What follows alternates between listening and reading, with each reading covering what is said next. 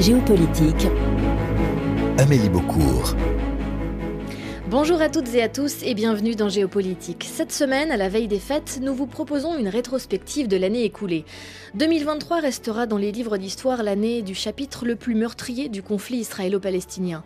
Une année qui a vu la guerre se poursuivre en Ukraine, la terre trembler en Turquie et en Syrie, plusieurs coups d'État sur le continent africain et plusieurs surprises, ou presque, sortir des urnes en Amérique latine et au Proche-Orient. Sans pouvoir être exhaustif, nous essaierons de revenir sur plusieurs de ces événements marquants week-end à travers une double émission diffusée ce samedi mais aussi demain, dimanche.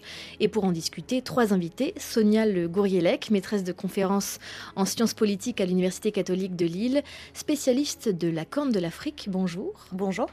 Carole André Dessornes, géopolitologue, spécialiste des rapports de force et des violences au Moyen-Orient, chercheuse associée à la Fondation pour la recherche stratégique et membre de l'IREMO. Bonjour. Bonjour. Et Christophe Ventura, directeur de recherche à l'IRIS, l'Institut de Relations internationales et stratégiques, spécialiste de l'Amérique latine. Bonjour. Bonjour. L'année dernière, euh, à la même période, c'est le retour de la guerre en Europe avec euh, l'offensive russe en Ukraine qui avait monopolisé l'essentiel des discussions géopolitiques euh, de 2022. Cette année, c'est évidemment à partir du 7 octobre l'offensive israélienne sur la bande de Gaza qui a marqué l'actualité, avec un bilan qui s'alourdit au moment même où, nous parlons. Le dernier fait état de plus de 20 000 Palestiniens tués, plus de 53 000 blessés, 130 personnes toujours retenues en otage. Carole André Dessornes, pourquoi est-ce que ce nouvel épisode euh, du conflit prend tant de temps? Pourquoi est-ce qu'en décembre, on en parle encore? On en parle encore parce qu'en fait, on avait fini par nier complètement le problème palestinien, la cause palestinienne, la question palestinienne. C'est-à-dire qu'on a, il y a eu vraiment un refus de la communauté internationale en fait de, s'impliquer. En évitant le sujet, on a non seulement nié la, question palestinienne, la communauté internationale a tout simplement pensé qu'il n'y avait plus de problème, qu'il n'y avait plus de question palestinienne. Et notamment les accords d'Abraham allaient dans ce sens-là. Et euh, ça, le 7 octobre, bah, la question palestinienne euh, s'est rappelée à nous de la pire manière qui soit, bien évidemment. Euh, mais c'est, on va dire, l'épisode, oui, on va, on va parler d'un avant et d'un après 7 octobre, c'est évident. Euh, la question palestinienne, euh, non seulement elle a été ignorée, niée, mais ça aussi, ça a été un, révélateur supplémentaire du fossé qu'il y a entre les pays occidentaux dont certains quand même soutiennent très clairement le gouvernement israélien, et les pays dits du Sud, j'aime pas trop cette expression parce que c'est quand même beaucoup plus varié que ça, mais un fossé qui existait déjà, qui s'est amplifié avec la guerre en Ukraine et qui là vraiment c'est une espèce de, non-retour hein, euh, parce qu'il y a encore une fois un refus des États-Unis qui à mon sens sont la seule puissance qui pourrait faire vraiment pression sur le gouvernement euh, Netanyahou et qui pour l'instant ne le, fait pas vraiment. C'est aussi la question de la Cisjordanie parce qu'on parle évidemment de Gaza mais on oublie aussi la Cisjordanie qui subit là aussi bah, la colonisation de manière accélérée euh, avec une extrême violence. c'est vrai qu'on se focalise et, et forte raison, bien sûr, euh, sur, sur Gaza. Mais il ne faut pas oublier qu'en Cisjordanie, on a euh, les colons qui, notamment, sont aussi armés par les militaires et qui attaquent euh, les Palestiniens. On en est à plus de 250 morts. en tant qu'observateur de, de l'Amérique latine, Christophe Ventura, quelle résonance est-ce que ce conflit, ce nouveau tournant dans le conflit a eu sur cette zone jusque-là? Bah, L'Amérique latine est un, une illustration de, de, de l'amplitude, en fait, de, de, ce conflit, bien sûr, qui est un conflit monde, euh, qui touche euh, la planète entière, qui renvoie euh, chaque État à ses contradictions. Et l'Amérique latine, de ce point de vue-là, bah, je disais, est un exemple. Pourquoi? Parce que le conflit entre Israël et Palestine résonne très profondément dans les sociétés latino-américaines, qui sont des sociétés où, vivent des euh, communautés euh, à la fois euh, juives et à la fois palestiniennes. Peut-être nos auditeurs et auditrices ne savent pas que, par exemple, le Chili est la communauté palestinienne la plus importante au monde après la, région du Proche-Orient. donc, la question Israël-Palestine est une question de politique intérieure au Chili, ce qui explique d'ailleurs les positions qu'a pris le gouvernement assez fermes, assez dures contre le gouvernement de Netanyahou.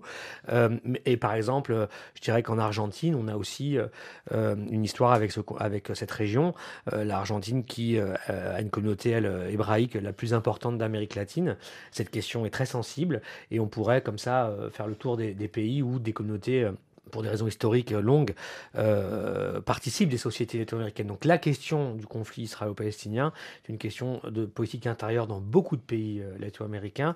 Et l'Amérique latine est une région qui a pris des positions. Hein. À la fin des années 2000, lorsqu'il y avait déjà eu un épisode précédent sanglant du conflit, euh, les pays latino-américains sont parmi les premiers qui ont pris euh, des positions pour reconnaître l'État de Palestine à partir de 2009-2010. Et donc, bah voilà pourquoi l'Amérique latine se sent concernée euh, par, ce conflit. Mais encore une fois, c'est un exemple parmi d'autres parce que ce conflit, ce qui, lui donne sa, singularité, si j'ose dire, c'est qu'il est euh, un conflit monde. Il renvoie à toutes les, les, fractures et les, les, inégalités. Euh, il brasse tous les sujets, les thèmes coloniaux, les thèmes nationaux, etc. etc. et ça parle à la planète entière. Et en se rapprochant géographiquement euh, sur le continent euh, africain, cette fois-ci, euh, Sonia Le Gourielec, quelle réaction est-ce que vous avez pu observer dans la zone que vous étudiez ou même plus globalement sur le continent par rapport à ce conflit? Alors, si on regarde les réactions sur le continent africain et comparé à d'autres euh, régions du monde, justement, ce qui a été intéressant, c'est que pendant euh, très longtemps, on n'a pas eu véritablement de réaction sur le continent africain. C'est un des continents où il y a eu le moins de réactions au départ. Euh, moi, je disais qu'il y avait une forme de prudence, de silence. les collègues d'Afrique 21 disaient une indifférence. parler d'une indifférence. Et si on essaye de, faire une typologie, vous avez cinq pays qui sont membres de la Ligue arabe euh, qui sont des pays africains membres de la Ligue arabe, qui ne reconnaissent pas Israël. Donc bon, le positionnement était assez clair. Vous avez quelques pays qui ont très vite réagi, comme le Kenya, parce que le Kenya euh, fait face aux mêmes problématiques qu'Israël et a un accord depuis euh, un an euh, militaire, justement, une coopération militaire avec, avec Israël. Lorsqu'il y a dix ans pile, vous avez eu les attaques du Westgate Mall, donc une attaque dans un mall au Kenya organisée par Al-Shabaab, le groupe qui vient de Somalie. Israël a aidé et a soutenu le Kenya. Donc très vite, le Kenya a apporté son soutien à Israël. Et vous avez ensuite, petit à petit, toute une partie du continent qui a plutôt suivi euh, la déclaration de l'Union africaine. Donc ne pas parler de euh, attaques terroristes et euh, de rappeler l'importance d'une solution à deux États. On a eu ça qui est arrivé aussi assez rapidement.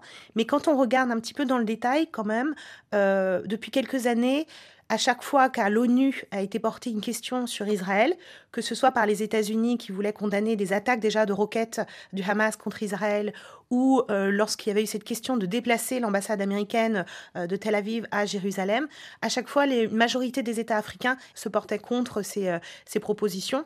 Et, lorsqu'il a fallu voter pour que la Palestine soit un membre non permanent, enfin un observateur à, l'ONU, une majorité des États africains ont, ont voté pour. Donc c'est quand même une question, on sent qu'il y a plutôt un positionnement pro-palestinien, mais une, un silence, une indifférence ou une prudence, parce que ce sont aussi des problématiques de politique interne pour chaque État. Et à un moment où euh, beaucoup d'États africains doivent lutter contre euh, des groupes djihadistes et contre le terrorisme sur leur propre territoire, euh, je pense que politiquement, il n'y avait pas grand-chose à gagner pour les hommes politiques et les élites africaines de se positionner pour l'un pour ou pour l'autre.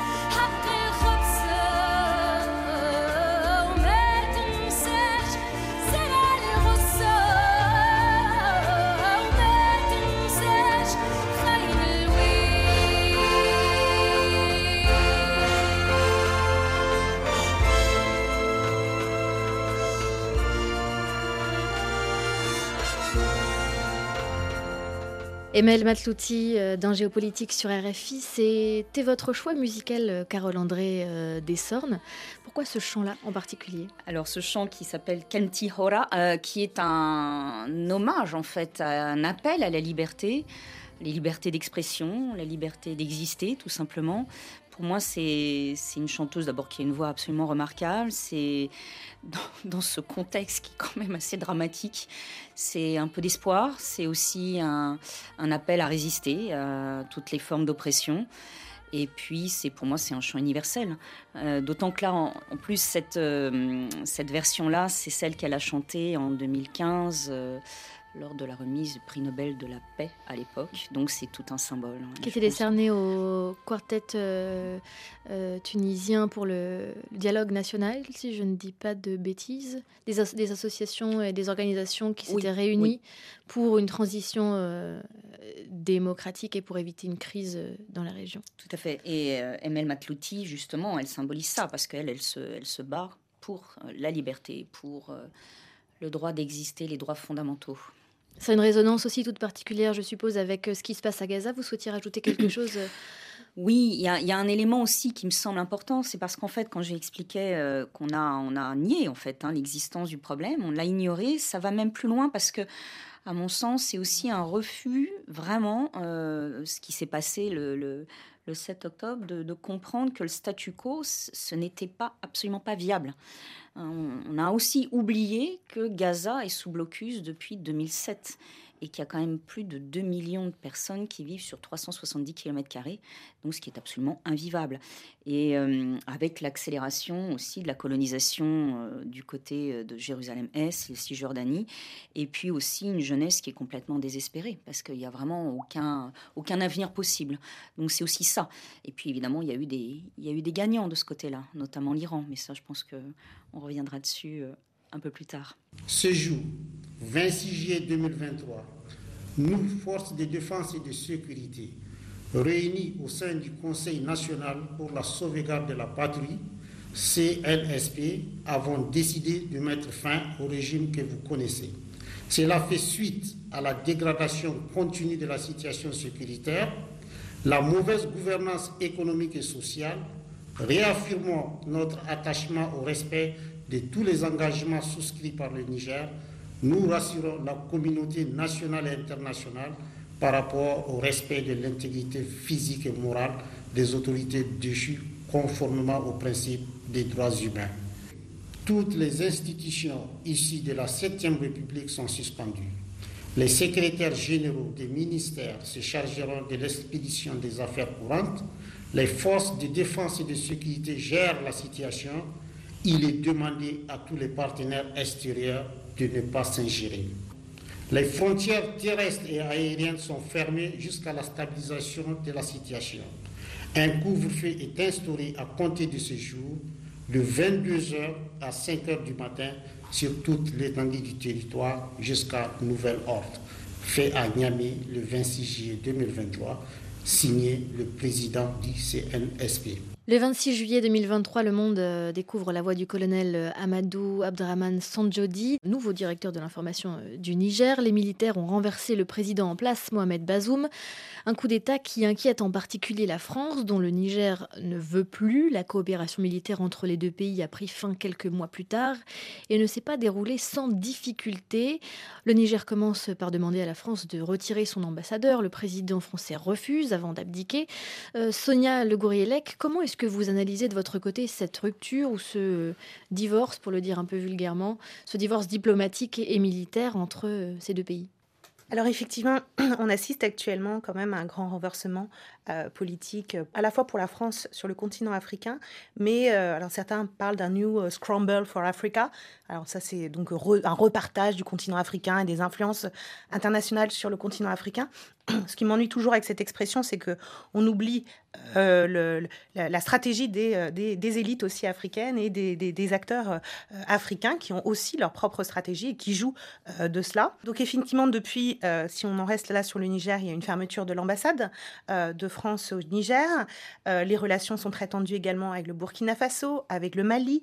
En trois ans, on a quand même vécu sept coups d'État en Afrique de l'Ouest, plus Gabon, donc Afrique centrale côtière. Donc se pose véritablement la question de la France sur le continent africain. on voit que la France est aujourd'hui dans l'embarras, un certain embarras entre choisir une ligne politique claire et la difficulté à peser sur les événements qu'après dix ans de présence en Afrique de l'Ouest, les acteurs euh, du Sahel nous demandent de partir. Donc il y a quand même un constat d'échec et des leçons certainement à tirer de ce qui vient de se, de se passer. Il semblerait aujourd'hui que la France souhaite diluer sa présence, donc remplacer les présences par euh, la présence militaire par des écoles de formation. Euh, plutôt aller derrière l'Union européenne. Alors on pourrait dire beaucoup aussi sur l'Union européenne parce qu'au moment où on annonce la fermeture de l'ambassade de France, l'Allemagne appelle à un renforcement de sa coopération avec le Niger. Donc je pense que c'est aussi très intéressant sur la cohérence euh, de la stratégie euh, européenne euh, au Sahel. C'est quelque chose qu'on avait déjà remarqué depuis quelques années, mais là je, trouve que l'annonce la, des deux en même temps est particulièrement symbolique. Et si on essaye d'avoir une analyse de ce qui se passe actuellement, il me semble qu'on est confronté à une sorte de frustration démocratique sur le continent africain. On a une population euh, très jeune, donc ça c'est un point commun qu'on peut retrouver avec beaucoup de pays, euh, qui finalement font le constat à la fois, on y reviendra quand on parlera des BRICS peut-être tout à l'heure et du Global South, euh, à la fois un constat de, bah, d'un échec des élites urbaines, d'un échec de ces élites qui ont proposé leur forme de démocratie et que les, jeunes n'en ont pas vu les, les avantages. Et on a donc un rejet de cette, de cette élite un retournement vers euh, les militaires qui pourrait être la solution pour sortir euh, des difficultés que rencontrent les pays. Ça ne marche pas toujours, ça n'est pas toujours très bon pour le développement euh, économique, etc. Et puis finalement, si on prend une histoire un peu plus longue, alors les historiens vont rigoler parce que là je suis vraiment plutôt sur 20 ans, si on prend une histoire sur une vingtaine d'années, finalement il faut qu'on garde en mémoire que au début des années 2000, vous aviez 2000, 2008, etc. On avait des manifestations, des contestations de rue dans beaucoup de pays africains. Rappelez-vous des ballet citoyen. Euh, donc ça, c'est des contestations qu'on avait du Sénégal à l'Ouganda en passant par euh, la RDC, etc. Et c'était une demande déjà euh, de la jeunesse et des populations de changement qui venaient de la rue. Finalement, on en a moins parlé après 2010 puisqu'il y a eu les printemps arabes qui, finalement sont un peu la crête de cette vague de manifestations. On a surtout parlé de ça parce qu'il y a eu des renversements de régime, mais on a oublié de regarder ce qui continuait à se passer sur le continent africain. Et là, on, on est un nouveau paroxysme finalement de ces manifestations et là avec des coups d'État militaires, donc pour chercher euh, une autre, solution.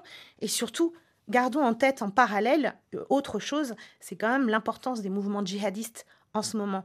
Euh, sur le continent africain, que ce soit en Afrique de l'Ouest, que ce soit en Mozambique, que ce soit Al-Shabaab en Somalie, euh, euh l'EI qui arrive également dans l'Est du Congo. Il faut qu'on garde ça en tête parce que, euh, en 2021, le journal de l'EI avait la moitié de ses unes sur le continent africain, consacrait la moitié de ses unes sur le continent africain.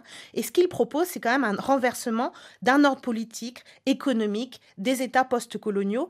Et il faut avoir bien ça en tête, c'est qu'il propose un autre modèle que peuvent se proposer, ce qui existait depuis les indépendants sur le continent africain et de produire une identité qui transcende aussi l'État-nation que proposait l'État postcolonial. Euh, et je pense qu'il faut garder ça en tête, c'est que c'est une idéologie qui prend aussi. Ça n'est pas seulement euh, des, jeunes qui, euh, qui sont désœuvrés, qui, qui, cherchent économiquement, qui sont désœuvrés et qui se tournent vers ces groupes djihadistes. C'est aussi une idéologie qui prend et qui fonctionne. Et on s'est beaucoup interrogé sur comment on allait lutter contre le terrorisme sur le continent africain, beaucoup moins sur pourquoi il prenait et quelles étaient ses raisons. Ce sera, notre échec. ce sera un des sujets qu'on abordera euh, demain, toujours avec vous. Sonia Le Gourielec, euh, Carole André Descentes, Christophe Ventura. On continue notre discussion dans quelques instants. Ce sera juste après le journal sur RFI.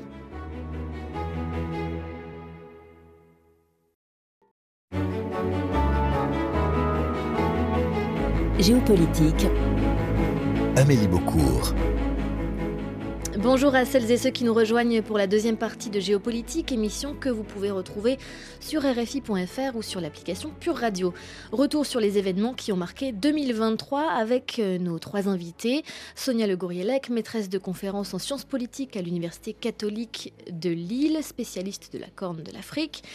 Carole André Dessornes, géopolitologue, spécialiste des rapports de force et des violences au Moyen-Orient, chercheuse associée à la Fondation pour la recherche stratégique et membre de l'IREMO, et Christophe Ventura, directeur de recherche à l'IRIS, spécialiste de l'Amérique latine, sous-continent qui a été riche en émotions sur le plan électoral. L'année commence avec l'investiture de Lula qui revient au pouvoir au Brésil après le mandat de Jair Bolsonaro et qui se termine par une autre investiture, celle de Javier Milei en Argentine. Je veux dire à tous les Argentins qu'aujourd'hui marque la fin de la décadence. Aujourd'hui, nous tournons une page de notre histoire et nous mettons fin au modèle d'appauvrissement de l'État omniprésent qui ne bénéficie qu'à une minorité pendant que la majorité des Argentins souffrent. Aujourd'hui, nous reprenons le chemin qui a fait la grandeur de ce pays en embrassant de nouveau les idéaux de liberté. Ces idéaux reposent sur trois principes très simples. Un État restreint, le respect de la propriété privée et le libre-échange. Le modèle de décadence touche à sa fin. On en voit les résultats. La moitié des Argentins sont pauvres. Aujourd'hui, nous revenons au modèle de la liberté pour redevenir une puissance mondiale.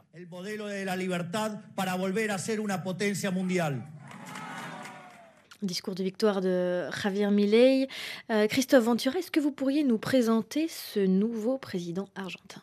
Ben, il est un produit de son époque euh, dans toutes ses dimensions, c'est-à-dire qu'on a là euh, quelqu'un qui euh, a été euh, propulsé littéralement dans la vie politique d'un pays, l'Argentine, à travers un, processus qui renvoie beaucoup plus à l'univers des réseaux sociaux, des influenceurs, du rôle aussi des, plateaux de télévision, de commentaires, de l'actualité permanente, etc. Puisqu'il a, il a émergé en Argentine.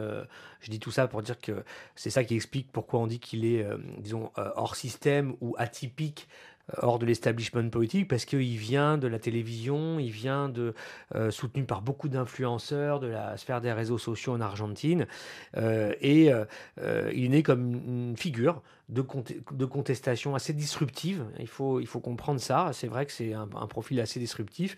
Basé sur quoi? Bah, Basé sur un discours anti-politique au sens large du terme, mais encore plus, c'est le 2.0. C'est pas simplement euh, anti-classe politique et personnel politique comme on le connaît depuis une dizaine d'années un peu partout dans le monde, à partir d'une matrice qu'on peut d'ailleurs situer euh, en Italie avec le mouvement des 5 étoiles, euh, dont il est en partie, comme Trump et d'autres, il a repris ça. Mais c'est plus que ça. C'est finalement, on l'entend dans l'extrait que vous avez choisi, son discours de victoire, c'est rejet de la classe politique, mais c'est rejet de l'État. C'est rejet de l'institution, d'un pouvoir central qui réduit et ramené à, ce que, à simplement un pouvoir euh, tyrannique euh, sur une société, et surtout une institution incapable de solutionner les crises multifactorielles qui érodent la cohésion des sociétés. Et Milley est une forme de réponse à cela, qui est radicale, qui s'en tient à un rejet des personnels politiques et de l'institution. Euh, si cette idée que simplement en changeant finalement les personnels politiques, en réduisant l'État et en mettant ce que lui dit des gens de bien, eh bien ça suffit à solutionner les problèmes euh, qui euh, érodent ces sociétés. Et l'histoire nous montre que non. Parce que si on ne s'attaque pas aux structures qui produisent les problèmes en question, les problèmes se reproduisent, indépendamment de qui dirige. Et ça, c'est ce qui va être le problème de Milley maintenant qui va être euh, au pouvoir. Donc il incarne ça. Et il incarne aussi une sorte de colère populaire qui existe, parce que les gens vivent effectivement une situation euh, assez insoutenable. Euh, la victoire de Milei, elle doit dans le contexte argentin bah, à l'échec de ses prédécesseurs, en particulier des péronistes, sur la question sociale fondamentalement, sur le fait que effectivement la société s'est retrouvée atomisée, une déflagration sociale qui est incontestable, et donc c'est le rejet de tous ceux qui ont gouverné, c'est le dégagisme, c'est l'idée que que se vayan todos, qui était déjà le grand slogan argentin de la fin des années 2000, mais qui avait donné une réponse de gauche et progressiste, bah là c'est l'alliance du dégagisme et d'une droite, euh, disons, euh, j'ai envie de dire chimiquement pure, ultra-libéral sur le plan économique, qui propose aux Argentins non pas quelque chose de vraiment innovant d'ailleurs sur ce terrain-là, mais c'est quelqu'un qui propose une radicalisation de ce que l'Argentine a déjà connu pendant la dictature entre 76 et 83 et après dans les années 90 avec Menem, c'est de l'ultralibéralisme jusqu'au bout. Et le discours de Milley, c'est de nous dire, bah moi je vais changer les personnels, je vais changer l'équipe, je vais être le nouveau capitaine et je vais faire ce que les autres n'ont pas fait jusqu'au bout. Moi je vais le faire jusqu'au bout et vous verrez qu'on va redevenir une nation, une puissance, etc. Est-ce qu'il euh, y a selon vous euh, une chance ou un risque, c'est selon euh, l'analyse de chacun, que ça infuse dans la région et que cette façon de, euh, de voir euh, comment dire, le rejet du système euh, contamine ou se propage, en tout cas au Brésil, maintenant que Lula est revenu, ou bien à d'autres pays voisins? Oui, tout à fait, parce que déjà, voilà, vous l'avez dit euh, tout à l'heure dans votre introduction, l'année 23 commence avec le retour de Lula et le, fait de mettre un coup d'arrêt à Bolsonaro, qui est déjà la même famille politique. Qu'on peut rapprocher de Javier Milei Bien sûr, bien sûr, par plein d'aspects, euh, ce que j'ai essayé d'exposer sur la conception de la société, sur la manière de, régler les problèmes structurels de la société, etc. Bon, vous avez vu qu'à la fin, l'expérience de Bolsonaro, pour l'instant, a été euh, mise de côté par le retour de Lula. Retour, on s'en rappelle, sur un, au fil du rasoir quand même. Hein. Donc, et avec des contestations tout à fait. assez forte. Voilà, et avec aussi une minorité au Congrès pour Lula. Enfin, le bolsonarisme au-delà de Lula existe parce que ça renvoie au phénomène de fond de ces sociétés. Donc, pour répondre à votre question, oui, Milei fait partie de la même famille politique, avec des aspects, une personnalité qui est un, peu différente, mais il fait partie de la même famille politique. Et oui, c'est parce qu'il y a ces problèmes objectivement dans les sociétés, qui sont des problèmes de dégradation, de crise multifactorielle, d'érosion de la cohésion des sociétés, d'appauvrissement, d'accroissement euh, gigantesque des inégalités sociales et d'incapacité des États, effectivement, à répondre à ces crises qui ont des causes locales, mais surtout des causes internationales. Tout ça nous renvoie euh, bien aux, disons, aux effets cumulés de la crise de 2008 financière, de ce qu'elle a produit sur la désorganisation du système économique international, puis après aggravé par la crise sanitaire de Covid-19, puis après par les guerres, et celle d'Ukraine en particulier, euh, la crise énergétique, enfin, tout ça se nourrit, s'accumule et produit des déflagrations des sociétés. Donc, quand c'est comme ça, effectivement, et l'Amérique latine, à mon avis, est un laboratoire un petit peu de cela, c'est que vous avez toujours deux options qui se dessinent. Vous avez une option qui est bah, l'idée que pour résoudre ça, il faut transformer la société. Il faut donc euh, euh, la transformer, modifier ses structures et parfois se confronter à certains intérêts pour cela. Puis vous avez une autre réponse qui est face à ces crises-là, bah, il faut s'appuyer sur la tradition, le conservatisme et euh, il faut simplement promettre qu'on va protéger le peu que les gens ont en s'attaquant eh ben, à, des ennemis de l'intérieur qui peuvent être euh, les fonctionnaires, la classe politique, euh, les migrants, etc. Euh, etc. Bah, ça, c'est la réponse un peu Milley-Bolsonaro, ce que je viens de dire, la deuxième. Et la première, c'est plutôt celle de Lula ou de Gustavo Petro, etc. Et à chaque fois vous avez des situations comme ça, où vous arrivez à des blocages qui sont structurels, vous avez toujours une espèce de confrontation entre ces deux traditions, en quelque sorte, qui vont trouver, selon les époques, des incarnations différentes. Mais on en est là. Et l'Amérique latine, c'est ça qui s'y joue. Et l'Amérique latine, c'est Lula et c'est Milei. Et on pourrait, euh, comme ça, décliner les cas euh, avec Boric au, Chili, avec Bukele au Salvador, etc. Et, donc l'Amérique latine nous offre ce, ce, laboratoire-là qui va d'ailleurs en 2024 euh, continuer à nous éclairer, puisqu'il va y avoir cinq ou six grandes élections en Amérique latine qui vont de nouveau mettre en jeu ce type de forces politiques et leur confrontation. Lesquelles est-ce que vous attendez en particulier? Bah, En 2024, euh, il y a l'élection au Salvador qui va être très importante parce que Bukele, à l'échelle centra-américaine, bah, c'est un peu euh, cette droite radicale, ce populisme de droite que j'ai évoqué, qui est un modèle aussi euh, de gestion des problèmes sécuritaires et des problèmes de, de, violence et de crime organisé qui inspire pas seulement en Amérique centrale, mais partout en Amérique latine, la droite latino-américaine, c'est-à-dire la main dure, la politique de la main dure, qui peut s'asseoir complètement sur une série de valeurs et de principes et de droits fondamentaux des individus au nom de la lutte contre euh, l'insécurité euh, et euh, la violence dans la société. donc cette, cette, élection va être très importante au Salvador, alors en février 24. On aura bien sûr au Mexique en juin avec Lopez Obrador qui va mettre un terme, lui qui avait ouvert un petit peu le cycle du retour des progressistes en Amérique latine en 2018, lorsqu'elle était complètement à droite. C'est au Mexique qu'on avait commencé à bouger. Il y a cette élection qui va être importante et puis une autre qui sera importante, il y en a d'autres, hein, mais une qui va être importante, par exemple, bah, bien sûr, celle du Venezuela, qui est attendue pour des raisons qui renvoient à la crise du chavisme, etc., mais qui renvoient aussi euh, plus fondamentalement euh, au, disons, à l'importance du Venezuela dans les, crises géopolitiques régionales et aux relations avec les États-Unis, etc. Donc cette élection vénézuélienne qui est attendue probablement au deuxième semestre 24, la date n'est pas fixée à l'heure où, on parle de cette rétrospective, va être aussi un point cardinal de l'Amérique latine l'année prochaine.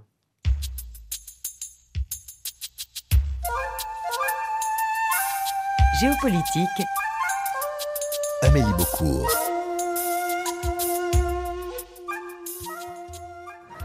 C'est sous le regard de plusieurs centaines de personnes que les secouristes continuent de fouiller les décombres d'un immeuble effondré. Des rescapés, des proches des personnes disparues, des voisins, mais aussi des bénévoles venus avec l'aide qu'ils pouvaient apporter. Sur une table en plastique, une grande marmite de soupe est disposée. C'est cette institutrice qui l'a préparée. J'habite loin, mais depuis deux jours, je prépare ces repas à la maison et je viens les distribuer ici pour venir en aide aux personnes sinistrées.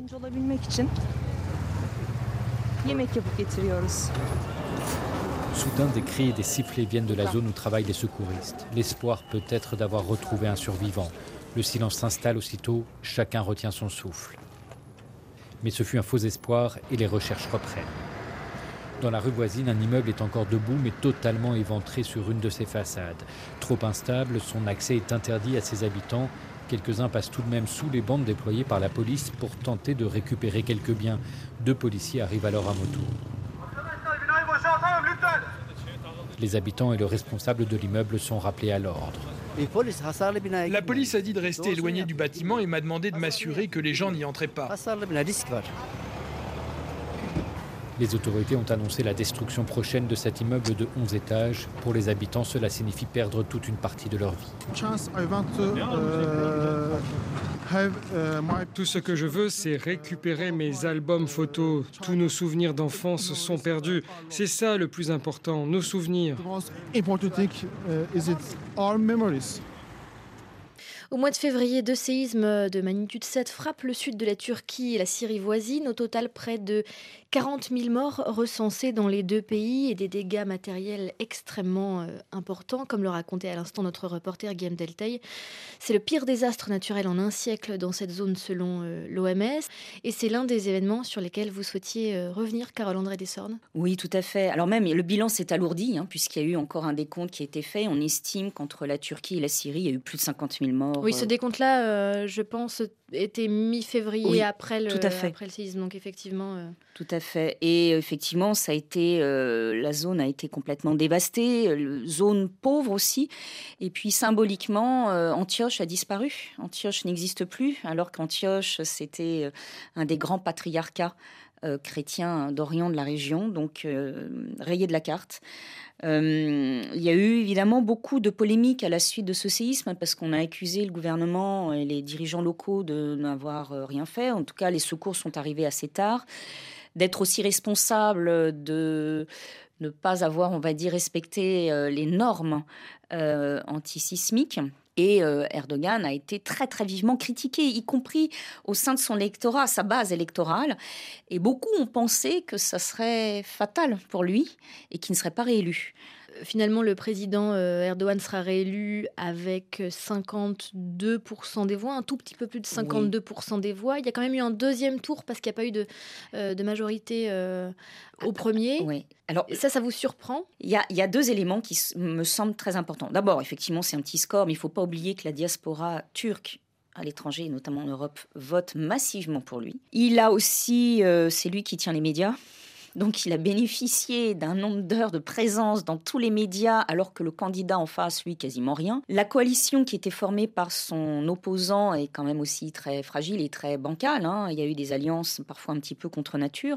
Mais Erdogan, au final, lui qui était très critiqué, qu'on accuse d'être un autocrate, euh, ce qu'il est aussi quand même, euh, il a un peu de mal à quitter le pouvoir, euh, comme beaucoup de dirigeants d'ailleurs. lui, ça lui convenait très bien d'être réélu au deuxième tour parce que c'était la preuve Hein, euh, qu'il envoyait aux pays occidentaux et européens en particulier qu'il respectait parfaitement la démocratie et que pour une fois, voilà, il n'était pas élu au premier tour, mais qu'il a bien respecté cette démocratie et qu'il n'a été élu qu'au second tour avec un score qui est quand même assez moyen. Une façon de donner le change. Exactement, tout à fait. Puisqu'on exige ça de lui, eh bien, euh, il, a, il y a toutes les preuves, sachant qu'on sait qu'il y a eu quand même bourrage des urnes.